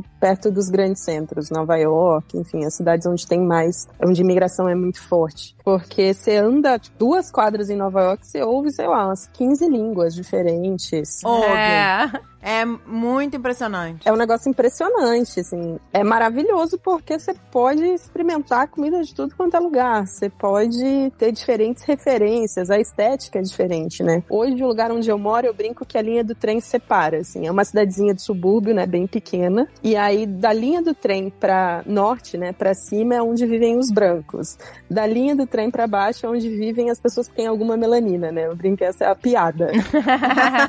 que são tipo os pretos americanos, caribenhos e africanos, mas também alguns indianos e latinos. Então, existe uma diferença muito grande. No meu bairro, eu converso com os vizinhos. Os vizinhos é, cuidam muito uns dos outros, né? Ai, você tá do lado certo do- do- da trilha do trem. Graças a Deus. O Carlinhos já não se deu bem. O Carlinhos tá do lado, do, lado dos brancos chatos. Tá, tá do trem Nossa. pra cima, é rolado aí. É bem, é bem, bem gritante. Acho que tem vários lugares dos Estados Unidos que é bem gritante essa separação, né? De, de cor, assim, sabe? De, de raça. Porque eu filmei. Tempo atrás, a gente foi numa cidade chamada Ocean City aqui, que é uma praia forte daqui, e teve um desfile, acho que não me lembro do que, que foi o desfile, a gente foi filmar, desfile das escolas. E só tinham crianças brancas, não existia uma criança preta em todos os Caramba. e a gente percebeu que é uma cidade completamente predominante de, de branco. Eu falo muito isso no vídeo, filmando, mostrando, porque é gritante, sabe? E, e a gente que é latino, a gente se sente um pouco mal. Será que eu tô deslocado aqui no meio dessa gente toda aqui? Será que eu tô. Não fui destratado nem de nenhuma forma, mas tu sente um pouco deslocado por perceber essa divisão, sabe? Ah, é triste, né? Por isso que é tão importante essa, esse mix, gente, de você. Porque quando você não tem esse contato, tudo é estranho, tudo é esquisito. Ai, a roupa daquele cara é, diferente, é esquisita. A pessoa tá com uma jihab, ai, é esquisito. Ai, meu Deus, esse pessoal. Ai, sabe, tudo é. Gente, são pessoas como a gente, Exato. sabe? E que só tem costumes diferentes, sabe? Então é. Pois é, gente, é... eu acho legal esse mix. Welcome to the United States. Passei, gente, entrei nessa merda. Mas, Carlinhos, eu tô curiosa assim pra saber quando é que você teve a ideia do canal. Você veio pra cá, mas aí você começou a trabalhar e você falou, ah, vou filmar minha vida? Ou, ou- Vou mostrar como é ruim morar nos Estados Unidos. Meus vídeos são só reclamando. Sério? Não é só americano, é realidade é americana. a realidade É a americana. realidade. É o nome Você do canal mostrar? dele. Realidade americana, gente. Mas eu mostrava só pesadelo, sabe? Eu mostrava só como era ruim, como era difícil. Eu chegava aqui só. A primeira semana, minha mão em carne viva. Eu caí do andar do outro da casa, porque eu não sabia andar em cima das casas. E aí caí do andar da outra casa. Você furou o drywall? É, atravessei. Hum. E aí cravou na minha coxa. Tudo isso mostrado em vídeo. Mas eu mostrar, eu- o canal foi criado pra mostrar como era ruim a minha vida aqui, sabe? não venham, que é uma merda. Ah, olha aí, eu só não sabia. Era pra mostrar a merda, Guiar. Oi, gente, o nome do canal é Realidade Americana. É, porque, porque eu achava que era a realidade do amor. Foi a realidade do terror, Foi a mesmo. realidade nua e crua. Um dos vídeos eu ressaltei bem, que aquelas as histórias que apareciam no Fantástico, do cara que ficou rico com um cabeleireiro, motorista da, da Nova York rico, eram exceções, que a maioria tava mal aqui. Eu acho que isso é importante falar, né, Carlinhos? É, mas depois eu quis usar essa exceção pra eu ser uma exceção. Aí eu comecei a me trabalhar minha mente, daí eu trabalhava manhã, tarde e noite, né? Eu trabalhava no meu emprego de noite, trabalhava até altas horas da noite. Tipo, eu trabalhava, tipo, 70 horas por semana, 72 horas por semana na época da lavagem de carro, de segunda a sábado, 10 horas por dia, 12 horas por dia. E ainda assim trabalhava na minha empresa de noite. Eu vou te dizer, eu vou dizer aqui. Deus, Carlinhos. Que eu sou fã do Carlinhos demais. Porque o Carlinhos é um cara que ele tem milhões de ideias e ele coloca todas em prática. Mas é, várias dão errada. Eu tenho várias histórias de fracasso. Mas isso Mas é, é é isso, meu maravilhoso. amor, mas é isso, é diversificar. Carlinhos, a vida é isso. Porque se a gente fica com medo de experimentar, Isso. com medo de tentar, você fica estagnado. E às vezes a pessoa tem, me tem ele medo tem de milhões dizer, né, de que é ideias. E ele não, tipo assim, ele tem ideia. Ou você fala, ah, você podia fazer isso. Às, às vezes ele tem ideia, ou às vezes alguém dá ideia pra ele. E ele fala, caraca, gostei. E ele vai lá. Não é tipo um mês, dois meses, não. Uma semana depois ele tá botando em prática. A Carol, minha esposa, comecei a escrever a ideia pra tentar botar. Eu já tô comprando os negócios pra fazer as coisas acontecer já. Ele já, ele faz acontecer. Ele é um cara com iniciativa que faz Ai, acontecer. gente, que delícia. Entendeu? né? E aí, é tão impressionante, várias coisas dão errado, mas é co- com o Jovem Nerd também. Exato, Quantas gente. coisas não deram errado? E a pessoa, é legal falar isso, porque você não tem que ter vergonha que deu errado. Porque é assim a vida, algumas gente. coisas vão dar certo e algumas coisas não vão dar, Exato. gente. A vida é assim. Vocês lembram do motorhome, do RV, primeiro que eu tive em 2016? Nossa, eu fiquei tão impressionada com aquilo. Eu lembrei de uma vez no passado, teve um cara que fez um site, One Million Pixel, alguma coisa assim, que ele vendia quadradinhos de publicidade. E eu pensei, putz, eu quero muito ter um motorhome. Eu não tinha dinheiro pra comprar um motorhome, porque eu não tava bem de vida em 2016. Eu pensei, falei pra Carol, eu vou fazer assim. Aí fiz um monte de quadradinho em todo o RV, primeiramente numa foto de internet, pra ver se ia ter gente querendo comprar, meus seguidores do canal. E aí quando eu vi que tinha muita gente querendo, porque era baratinho, eu disse, vou comprar. Aí comprei o RV, já sinalizei ele. Comprei um RV de 60 mil dólares, tudo cansado. E aí na outra semana já tava com 75% de, dos quadradinhos vendidos. Vocês inclusive compraram Jovem Nerd, Amazing Pixel. Foi. Ah, legal, né? Foi. E aí eu finalizei todo o RV, viajei de graça pelos Estados Unidos, 60 dias viajando de, de uma costa a outra. Tudo de graça com um projeto que me deu um monte de dinheiro também, porque eu fiz um monte de dinheiro. Fiz a viagem de graça, tive um RV de graça. O Carlinhos é um cara que a, a mente brilhante dele não para. Ele é o verdadeiro empreendedor. Isso é, verdade, verdadeiro empreendedor. Que ele não tem medo. Ele vai lá, pá, começa a fazer, acontece. Algumas coisas dão errado, outras não. E outras dão super certo. Não é não, Carlinhos? Eu sou fã, cara. Eu sou fã que eu fico Sempre impressionada. Quando você vê, a gente, eu vejo que a gente comentou um negócio, daqui a pouquinho, olha lá, já botou em prática. É rapidinho que ele bota. E Carlinhos é um fire, tá um É fire. um cara que não, não perde tempo. Eu comprei um Tesla pra fazer um quadro pro canal de um RA sem motorista, que era o RA americano sem motorista, que era entrevistando as pessoas sem ter um motorista dirigindo o carro. Não deu certo. Ganhei um Tesla. Eu tenho eu ganhei com minha esposa pra eu comprar um Tesla, né? o canal sem motorista entrevistando. Mas não deu certo. Algumas ideias são só desculpas, né? É, a gente eu- já eu- entendeu. É só, É, só desculpa. É só desculpa. A Só moto, desculpa, Carlinhos. só desculpa, galera. Carlinhos comprou uma moto maneiríssima. Aí Ele tunou a moto toda. Ele tunou a moto. A moto já é bonita, toda preta, fosca, assim, achei linda a moto. Mas aí ele tunou, botou aquelas maletas em volta, ela ficou toda maneiríssima. Não, e virou uma novela no meu Instagram, você você viu? Eu lembro, o Azagal sofria com você furando aquela moto. Aí ele, vai fazer outro furo, meu Deus! Para, cara. Ele não deu certo, furou, caiu o parafuso lá dentro, não sei o que. Não, quebrou a rosca do parafuso. Eu fiquei três horas pra tirar o parafuso quebrado. O Azagal passando mal. Ele assistindo, eu me lembro que o Azagal, a gente sempre assistia. Você, Cauê Moura, essa galera, tudo antes de dormir, né? A gente deita. E aí o Azagal passando mal. Ele, caraca, eu tô suando frio. Ele não para de furar essa moto. Hoje em dia tá aí com a moto. Ele que comprou a moto do Carlinhos. Embora da Flórida, vendi a moto aí na Flórida, o Azagal Ela é linda. E ele faz tudo com essa motinha. Ele adora, gente. É, Ele quer andar de moto, só que ele não faz, né? Como o o Azagal tirou carteira de, mo- de motociclista recentemente, então ele fica querendo treinar, né? Nossa, aí ele pergunta pra mim o tempo todo assim: precisando de alguma coisa aí? Eu vou, eu- vou no mercado ali. Tá precisando de alguma coisa? Não tá precisando de nada, não? Ele sempre pergunta. Aí eu sempre acho ótimo. Eu falo, tá, tá precisando sim. Faltou, acabou isso, acabou aquilo. Aí ele vai lá com a motinha. Ai, meu Deus. Aí ele usa os bagageirozinhos, bota as compras. É, o negócio é. deu trabalho, mas tá firme o bagageirinho do lado, ela não cai. Não cai, não cai. Ele adora. Vai fazer return lá da, dos returns da Amazon. Bota lá nos bagageirinhos. Welcome to the United States.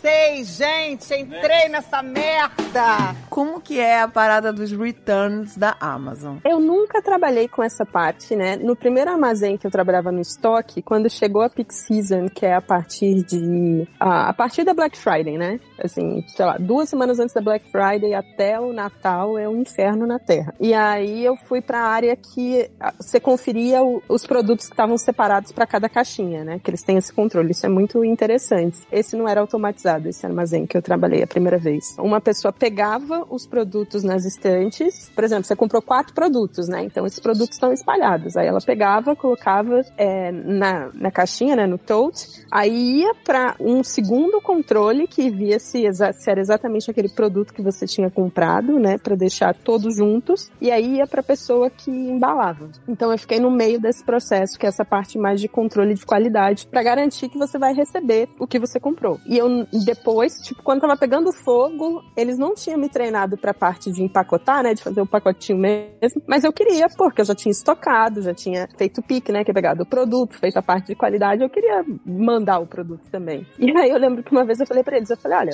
tá um gargalo aí no final da saída do produto, é um Natal na semana que vem, eu posso fazer, porque eu já observei as pessoas fazendo, não é um grande segredo. E aí eles falaram, não, então vai.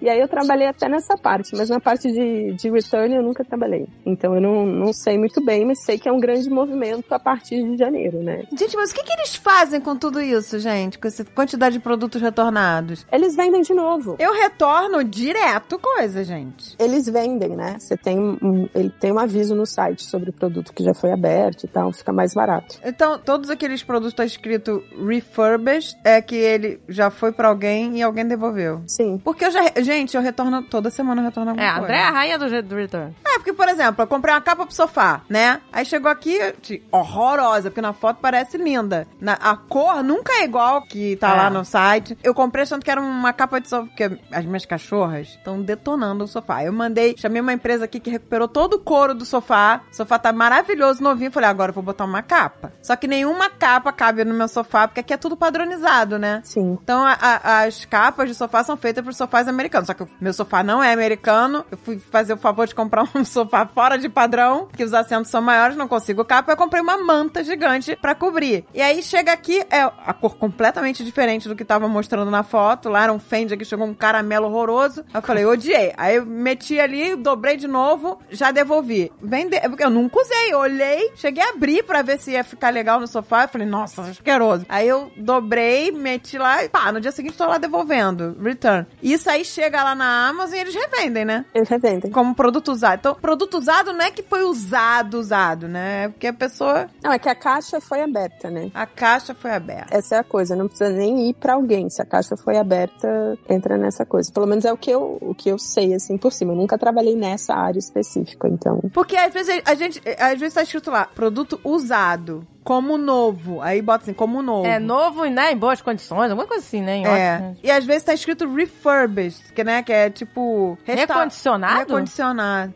Eu acho que- eu acho que o refurbish passa pela mão do, do fabricante de volta pra reembalar. Ele é. Ah, tá. Eu achava que tava alterado o produto. Porque eu nunca entendo qual é a diferença. E aí o open box que é é aberto, se eu não me engano.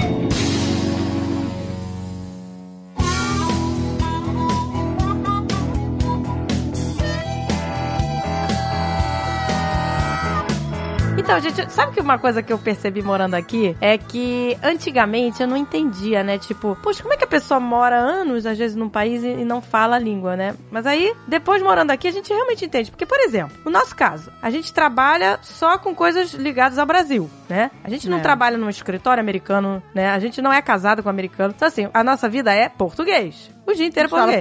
português inteiro. Eu só falo inglês quando tô com meus amigos americanos, né? Com, com, com a- as amiguinhas da minha filha. É isso. Então, assim, o inglês que eu vim, pro inglês que eu tô agora, né? Em quase cinco anos, ele evoluiu muito devagarzinho, né? Assim, tipo, é, é o inglês que eu já tinha, que ok, já era um inglês satisfatório, mas entendeu? O crescimento foi devagar. E, e aí, hoje em dia, eu entendo, porque às vezes a pessoa vem, mas ela não trabalha no meio que ela precisa falar inglês, Eu. né? E, No e inglês ela realmente, e às vezes não fala o idioma, assim. é- e, e hoje em dia eu entendo isso. Antes eu não entendia. Eu desaprendi, eu desaprendi inglês morando aí. Eu saí da Virgínia falando inglês fluente. Eu passei oito anos na Flórida, onde eu só falava português, porque o meu filho nem estava em época escolar ainda. Eu só trabalhava com brasileiros, eh, canal brasileiro, mídia social brasileira, contrato de publicidade brasileira, só português. Não usava inglês pra nada. Minha médica, meu médico era brasileiro, minha agente, banco brasileira, veterinário de cachorro brasileiro. Então tudo falando em português comigo, não usava inglês pra nada, tu desaprende. Literalmente vai desaprendendo. E as comunidades são muito fortes aqui, né? Tipo, as comunidades latinas fazem questão de conversar, a maioria, né, em espanhol, assim, eles. E quando conversam com você também é só em espanhol. Eu, eu brinco que o meu espanhol melhorou muito.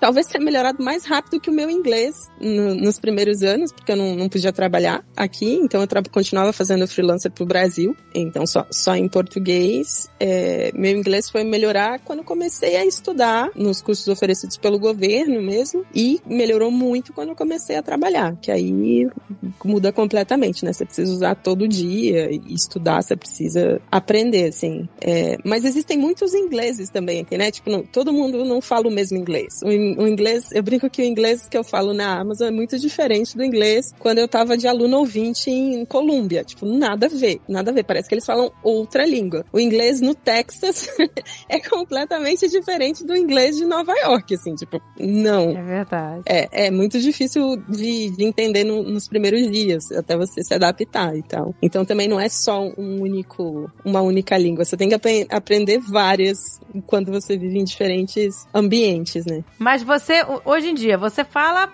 é, inglês o dia inteiro, então, né? No seu trabalho, você fala Ela inglês. só fala inglês. Eu falo inglês e espanhol, porque tem muito, muito latino em operações, né? E como eu trabalho com as máquinas, mas ah, quem opera as máquinas é operações, e, e os operadores, muitos são da América Latina. Então, comigo, eles só falam em espanhol. Inclusive, às vezes, tipo, eu tô, sei lá, no automático falando inglês, né, com, com o pessoal da minha equipe, da equipe mais técnica, e vou e falo com um pessoa, uma pessoa de operação em, em inglês, é, dependendo de quem for, fica ofendida e me corrige, né, porque parece uma coisa arrogante, isso é muito curioso, assim. Sério? Os, a- al- alguns latinos, quando eles sabem, né, que você fala espanhol, que você também é latina, quando eles te consideram uma igual e você insiste em falar com eles em inglês, soa como arrogante. E você sabia, Agatha, que a, a língua oficial dos Estados Unidos não é inglês? Não existe. É, não existe língua oficial, né? Não existe língua oficial. Então você não é obrigada a saber falar inglês. É. E essa é uma das razões pelas quais o governo tem que oferecer ajuda, tipo esses cursos de inglês segunda língua, para as pessoas que vivem aqui. Eu fiz um curso muito bom oferecido pelo governo em Nova York, e aí o professor falou: vocês têm que agradecer a comunidade latina do lado dessa costa, né, do- da costa de Nova York, e a comunidade chinesa do lado de, da Califórnia, que se uniram para exigir que o governo oferecesse isso nas escolas, para que os filhos pudessem ter mais chances, sabe? Que massa. Porque as comunidades, é, as comunidades falam suas línguas, né? O que eu também acho muito interessante. Eu gosto bastante, assim, de praticar o espanhol, de, de ser corrigida pelas senhoras, sabe? Elas me corrigem, me ensinam. É, é massa. Você tem muitos amigos brasileiros aí, Thalita, ou poucos? Eu tenho amigos brasileiros de Nova York, onde eu vivo não tem quase brasileiro, assim, não tem muito brasileiro. Essa, essa parte, né? No Jersey tem bastante brasileiro, mas na parte que eu vivo não tem muito.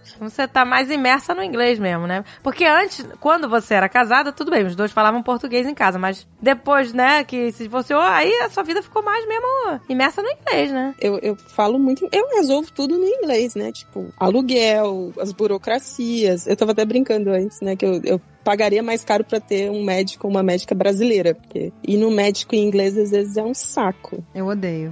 Ai, pois é, gente. a primeira vez que eu fui o médico que eu chorei. Que isso, André? Chorei porque eu achei mega grossa, mega estúpido. Parecia que não tava nem aí pras coisas que eu tava falando. É muito diferente. É, e eu falando que eu queria fazer um tipo de exame, porque eu tava assim, acessada, aí a pessoa falou, não, esse exame não precisa agora. Eu falei, não, mas eu estou com dor, eu quero fazer um exame. Não, não precisa. Nossa, eu fiquei muito puta. Aí eu saí de lá chorando, falei, pessoas frias, insensíveis, né, me negando o exame. Sabe, porque você precisa, né, do, da- do pedido médico pra fazer qualquer exame, né? Pra você ir no especialista, né? Isso foi uma coisa que eu estranhei muito aqui. Tipo, como assim você não pode escolher?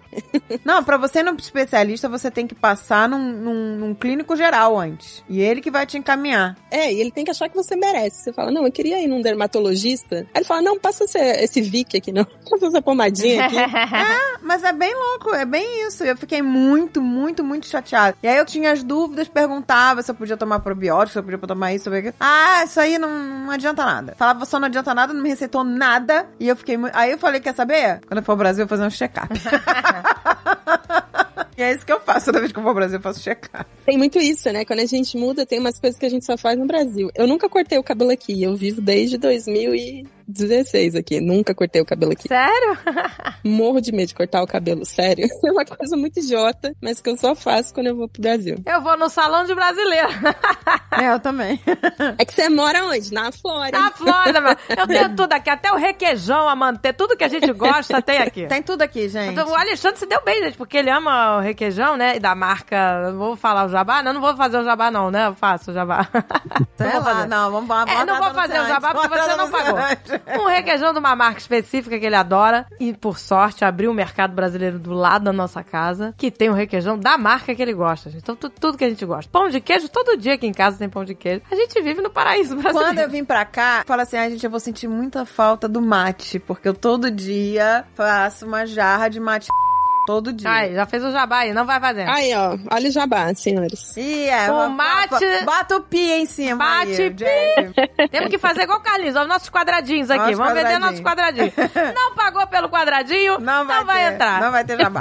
e aí, eu falei, cara, eu vou sentir muita falta porque eu tomo isso todo dia, todo dia, todo dia. Faço jarra disso, faço jarra. Compro a erva e faço, fervo e faço. E aí eu cheguei aqui, né? Vou ficar, né, nessa, nessa falta de. E aí, minha filha, meses depois que a gente tá morando aqui, né, Agatha? Abriu um mercado brasileiro que dá pra ir a pé da minha casa. Eu vou de bicicleta lá.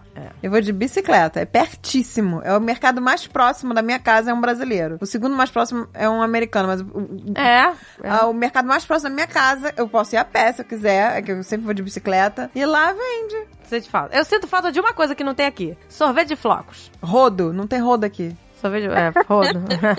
Gente, Pois não é, acho aquele rodo. Mas por que que americano não gosta de rodo? O que que eles têm contra o rodo? é, pois é. Não tem rodo, gente. Outro dia eu queria comprar um rodo. E não tem. Eles Eles vão procurar negócio- na Amazon. Eu tenho rodo em casa. Como é que não tem rodo? Eu O nunca... Carlinhos, Ah. Carlinhos, aonde você achou? Comprei, eu comprei na Home Depot. Na Home Depot. Como é que fala rodo em inglês, hein? Então foi na Home Depot, porque, ó, gente, eu vou no Walmart, eu vou no, no Publix, eu vou em tudo quanto é lugar, atrás de rodo, não acho. Um rodo. Eles usam aqueles negócios de espuma, esfregão, não sei o quê. mas- E rodo que é bom, neca. e faz falta um rodo, gente. Mas falta um filtro de barro. Eu vou trazer um filtro de barro na minha próxima viagem. Filtro de bar. É Olha aí, verdade, filtro- isso é uma Gente, a gente teve tanto, né? aqui. Filtro de bar. Eu adoro filtro de barro. No, mercado brasileiro lá de vocês tem? Naquele cantinho lá perto das carnes. Filtro de barro. Ah, é? é? verdade, Tem? tem. Tem? Lá no- na direita, no fundinho lá. Gente, nunca No reparei. fundinho perto da... Pior que tem mesmo, Carlinhos. No fundinho perto das carnes. Eu lembro, eu ia muito aí também. Eu gosto de panela de barro, adoro panela de barro. Acho massa. Que é que você bota a sopa ali, o negócio fica borbulhando meia hora. Demora pra esfriar, é uma delícia. Ô, gente, esse mercado brasileiro aqui faz um pão. Melhor pão quentinho. É francês. melhor que pão que eu comprei, que eu comprei lá em Curitiba. É, melhor pão Melhor francês. que o pão da padaria de Curitiba. Nossa, que pão maravilhoso. Até isso a gente tem, gente. Eu só sinto falta de sorvete de flocos, que eles não conseguem fazer igual. Eles tá- tá- até têm é, alguns italianos aqui, né, que faz aqui, é, stracciatella, não é? Stracciatella? sabe? Mas não é igual aquele sorvete de flocos, daquela marca que a gente gostava, né?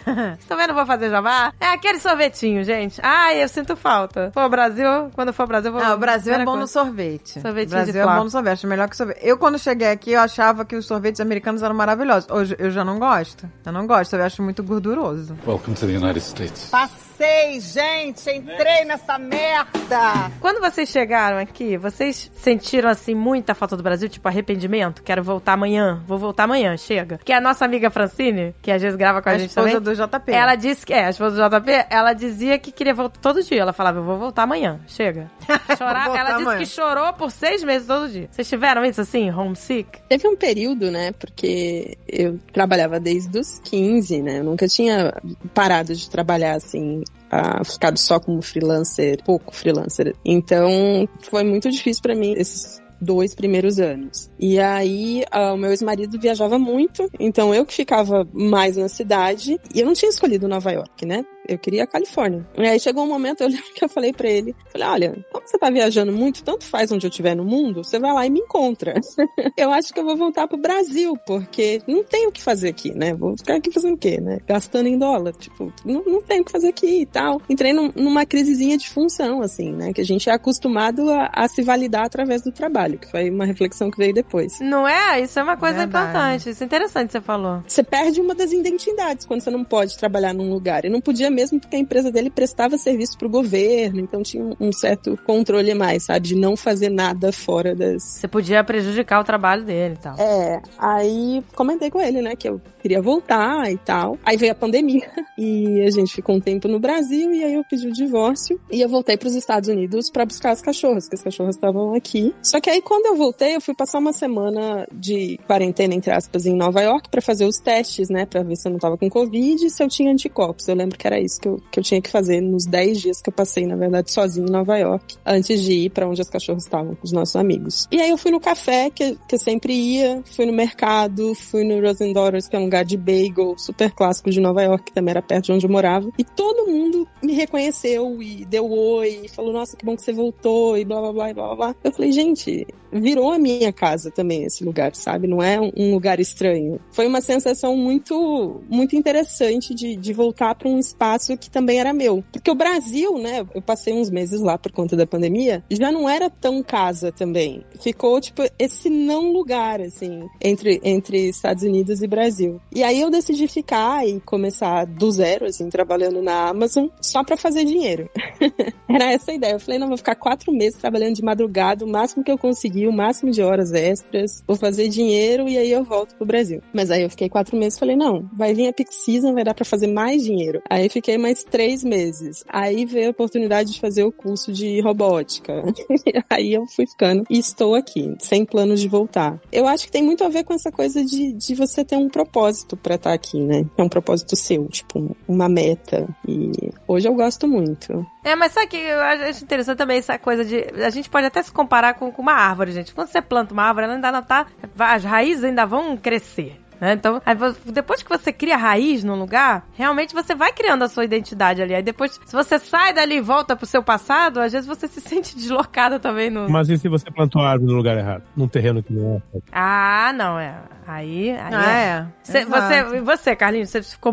Eu, meu primeiro ano, todos os dias. Chorava todas as noites. Chorava cavando buraco com a mão sangrando. Todo dia eu queria ir embora. Você queria ir embora todo dia, né? Não teve um dia que eu não queria voltar pro Brasil. Cara, mas você ficou seis meses assim, né? ne- Nesse. Um ano assim. No meu final do ano, eu cheguei pra minha mãe e disse: Ó, mãe, eu vou desistir. Não consegui juntar dinheiro. Todo o dinheiro que eu ganho aqui eu pago conta. E ela tá, vamos tentar a vida na, na Virgínia, onde ela morava. Minha mãe morava na Virgínia e minha irmã em New Jersey. Vamos aqui, vem pra cá, fica um tempo na minha casa, vamos tentar a vida aqui. E aí foi quando eu fui trabalhar no Walmart, empurrando carrinho de supermercados por um ano também. Que também não deu nada certo.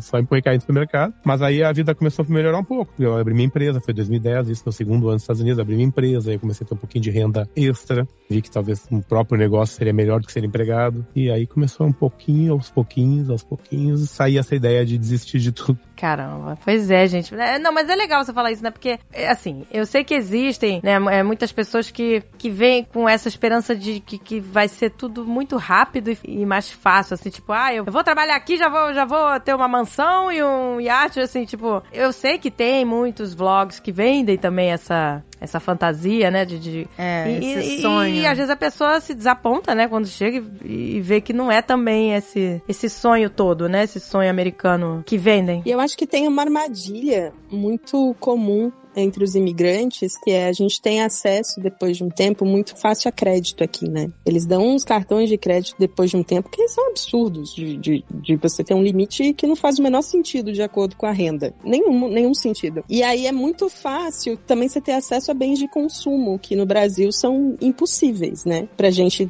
trabalhador de base. E aí você, putz, tô trabalhando tanto, eu mereço.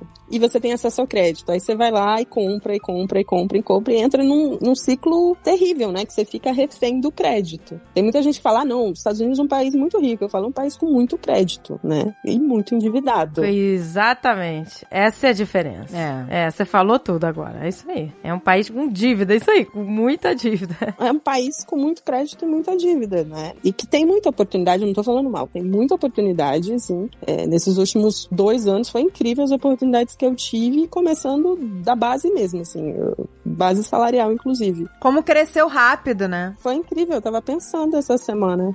É impressionante. Impressionante, né? Eu, eu, tava, eu, eu fico vendo isso, sabe? Porque eu acho que nisso o imigrante leva vantagem. Parece que. Eu tenho essa impressão, tá? Que o americano ele se prepara a vida inteira pra fazer uma coisa só na vida.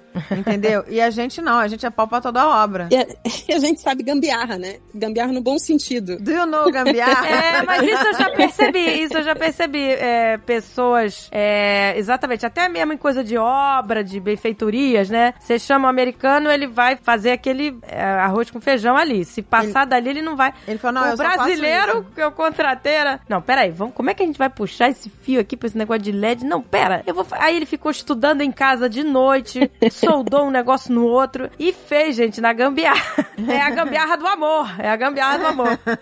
Nossa, os caras, os caras do meu trabalho, a gente tava, tipo, na peak season, na primeira peak season, quando, quando eu tava trabalhando como técnica e trabalhando com os robôs, e tava começando o problema de falta de peças, né, Pra você consertar as coisas e tal. Ainda como é, resultado da pandemia, né, de portos fechados e blá blá blá. E a gente não tinha peça e, e tinha, sei lá, 15 robôs parados, mas cada robô tinha um problema específico. E aí eu falei pra ele, vamos começar a fazer desmanche, né?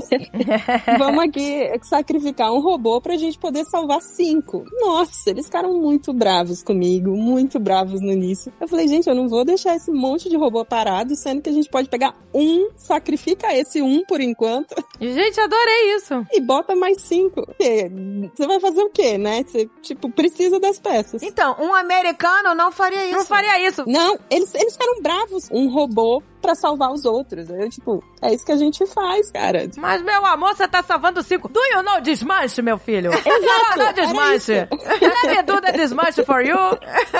I'm gonna save five robots. Ah, por favor, gente. Mas é muito diferente o perfil, assim. É outra mentalidade, pois é. É outra, gente. É a, a capacidade de improvisar. Eles não têm essa capacidade. Eles não têm. Eles são feijão com arroz, eles aprenderam o negócio a vida inteira. Aí, por isso que eu acho que a galera que vem, os, os imigrantes, tem mais oportunidades. Porque tem a manha. E é engraçado, né? Que eles sabem que é um país que depende de imigrantes. Então eles ficam, às vezes, fazendo aquela cena. Não, gente, olha só, vamos fechar as portas aqui. Ó, não pode entrar ainda. Aí pronto, eles deixam a porta semi-aberta. Gente, vamos, vamos, vamos entrando. Porque eles sabem, é um país que se, se não tiver imigrante, esse país não funciona. Porque não tem americano pra fazer tudo. O que precisa. Eles sabem disso. Então eles ficam, né, fazendo essa coisa de morde a sopra, morde a Por sopra. outro o tempo lado, eles têm a coisa de serem mais corretinhos, né? Então, por exemplo, eles seguem todos as- os padrões, seguem todas as normas, né? Isso é legal Passa também. a ser uma, tu uma tem um parada ponto, né? mais segura. Mas eles não têm essa coisa do improviso, de pensar fora da caixa. Eles não têm. É, você vê que quando tem a apresentação aqui, eles seguem aquele texto, né? E se o texto falhar ali, o negócio, eles se perdem, né? Eles ficam, tipo, tem que seguir direitinho. Aí, Gente, eles ensaiam até casamento. Eles gente. ensaiam, gente. Ensaio do é que eu tô casamento. falando com a, ge- a gerente do banco, ela tá falando normal comigo. Aí daqui a pouquinho ela liga o modo.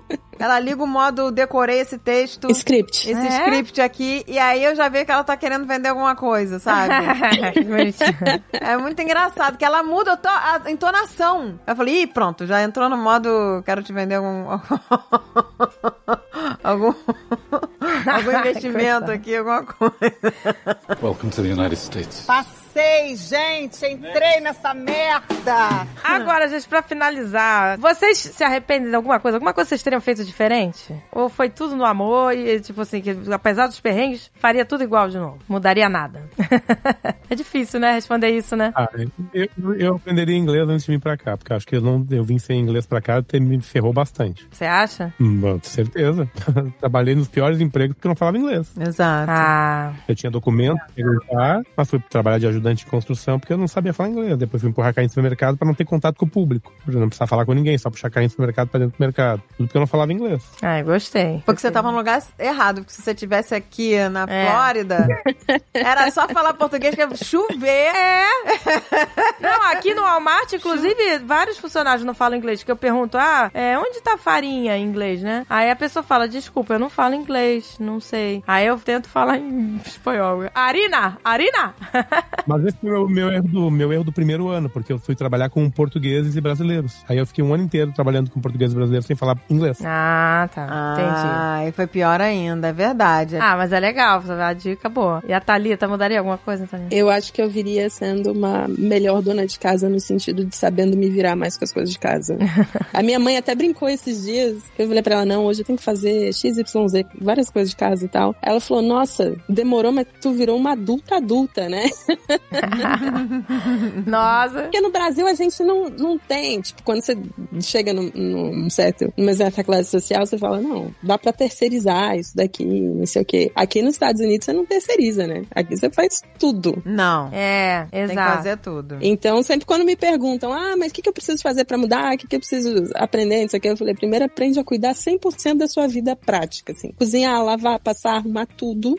quando você estiver boa nisso, aí você você vem. Que aí você vai sofrer um, um pouquinho menos esse choque. Que deveria ser o comum, né? Que deveria. Todo adulto deveria ser funcional nesse sentido, né? Saber cuidar de si próprio. Exato, cuidar das próprias coisas. Cuidar das próprias coisas. Isso, é- isso é, é verdade. É, isso eu acho um defeito, assim, do, do, do brasileiro de classe média, né? E é uma coisa de status, né, que eu fui percebendo, porque minha mãe, ela foi diarista, né, não, não fazia sentido, mas eu acho que veio essa coisa da, da- tipo, ah, não, se você pode terceirizar, por que não? Tipo, cara, não, sabe? Você pode cuidar da sua vida, você deveria saber cuidar muito bem da sua vida, independente da sua classe social. Porque isso tem a ver com autonomia, né? Hoje todo mundo acha que autonomia é sobre dinheiro só, mas é sobre saber cuidar, cuidar das suas coisas, fazer seu imposto de renda, limpar tua casa, fazer suas compras, sabe? É verdade. É verdade. Você tem razão. Isso aí a gente vê um, né, um problema cultural no Brasil, realmente. Até, inclusive, em jovens de classe mais alta, que, ah, meu filho não vai trabalhar numa lanchonete, ou meu filho não vai trabalhar no mercado, mas No o seu filho não mercado. sabe nada da vida, ele tá começando a vida. Exato, vai começar querendo Entendeu? ser como. E, e- e aqui não, aqui você vê os jovens, é, independente Estudante né, da, da classe social que eles estejam, eles trabalham em diversos tipos de trabalho porque eles estão aprendendo, gente, entendeu? Isso eu acho um, de- um defeito no Brasil, aquela coisa muito do, do status mesmo. É, tem muitas escolas aqui em que os alunos ajudam é, na limpeza, varrem, é, lavam louça e tal, é, né? Em algumas escolas. E no Brasil isso seria inaceitável, entendeu? Ah, meu filho não vai, eu tô pagando a escola, meu filho não vai varrer, entendeu? É uma mentalidade É, mas aqui as escolas triste. são, são de graça, né? Diferente. É, não, mas até nas particulares, assim, né? Você, você vê isso algumas, sabe? É, então,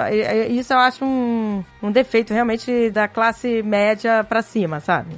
De querer alienar essa parte. Que é isso que você falou, de terceirizar. E achar que isso é status, né? E tratar isso como status. É tipo, é muito ridículo. Hoje em dia, tipo, Eu acho que as escolas, tô falando sério, isso no mundo inteiro, tinham que ensinar as crianças, a re... porque as, as escolas só ensinam as crianças a estudarem para entrar pra faculdade. Mas É. tinham que ensinar, tinha que É ter vida aula... prática. Eu acho que tinha que ter aula de culinária, de como lavar roupa, de como passar roupa. Eu acho. como- Eu acho que tinha que ter, gente. Educação financeira. pelo amor de Deus, é.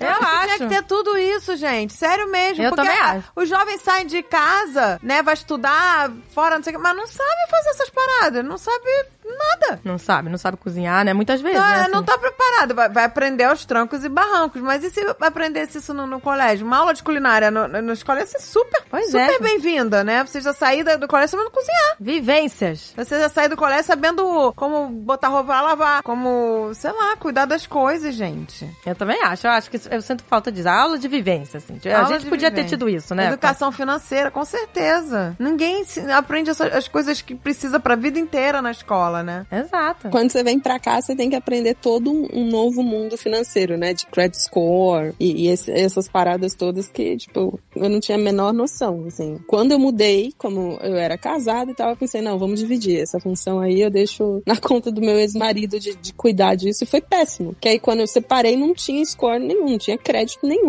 Eu tive que começar do zero, construir, tipo, ter um cartão de crédito que não tinha crédito de nada e, fazer o passo a passo. Isso também é importante, eu acho, quando você muda para um novo país, conhecer o sistema financeiro e tributário, né? Pra você não, não se enrolar muito. É, porque aqui se você não tem crédito, né? Você não consegue um monte de coisa, né? Não consegue Não, financiar. não consegue nem alugar um apartamento. Pois é. Exato. É, é muito difícil, assim. Foi um quase um ano. Acho que foi um ano construindo isso. Felizmente, eu, eu tinha uma grande amiga que morava em Delaware, que eu fui morar com ela depois do divórcio, que me ensinou, que era mais experiente na coisa do- dos Estados Unidos, vivia aqui há mais tempo e tal. Mas é, é uma coisa que tem que prestar atenção. Gente, eu adorei, eu adorei aqui ouvir um pouco de vocês, porque assim, por mais que a gente se conheça, eu não conheço direito a história, sabe? Assim, de. E por mais que tenha tido perrengue, gente, esses perrengues foram superados, né? E tá todo mundo bem, vai. Graças a Deus. Graças a Deus. Eu admiro muito vocês, eu admiro muito a história de vocês, É, gente. Nossa, De vocês incrível. dois. É. São pessoas incríveis. Então, começaram do nada e, Pois é. cara, se deram super bem, simplesmente porque. Oi, eu não contei que eu vomitei no Central Park. Eu comi cachorro quente. Então vamos terminar Então com essa vamos história. começar com essa história. Vamos terminar com essa história. Pode contar. É só porque eu sou operado do estômago, de redução do estômago, e me engasguei com o negócio e vomitei. Não é tão bonitinha a história, não. Não é que você tava bêbado. Você o quê? Você comeu rápido? Foi isso? É, e aí entalou e voltou. Não, é, Mas foi um sabrete? Aquele cachorro que é do sabrete? foi aquele que ele conta o dinheiro com a mesma mão que empurra a salsicha pra dentro do pão, sabe? É, o sabrete lá. Mas você só vomitou. A Andréia mijou e vomitou. Eu mijei e vomitei. Aí. Eu mijei e vomitei Ah, que delícia. Eu vomitei de tanto rir. Eu tive uma crise de riso, vomitei e na sequência me mijei de tanto rir. Então foi um, foi um espetáculo. Você não me embarrou, você só vomitou.